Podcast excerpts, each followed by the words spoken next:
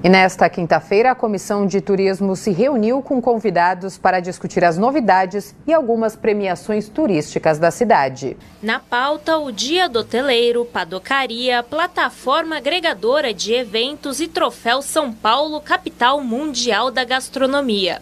Padocaria São Paulo é o prêmio que contempla as melhores padarias da cidade. Vereador Sansão Pereira, presidente da Comissão de Turismo.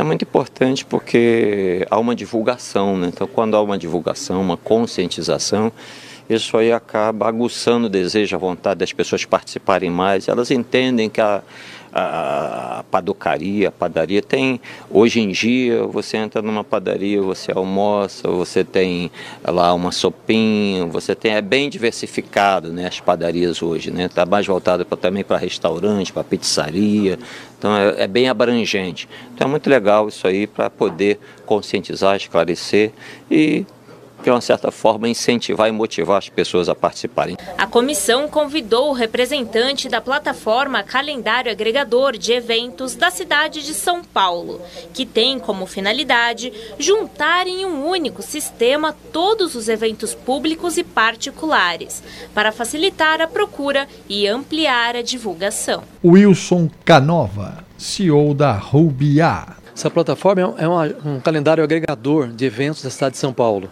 Essa ferramenta ela não vem para substituir nenhuma plataforma. Ela é uma camada de informação adicional. Ela pode ser definida como uma vitrine para os negócios do turismo, do evento, do lazer, da gastronomia de São Paulo.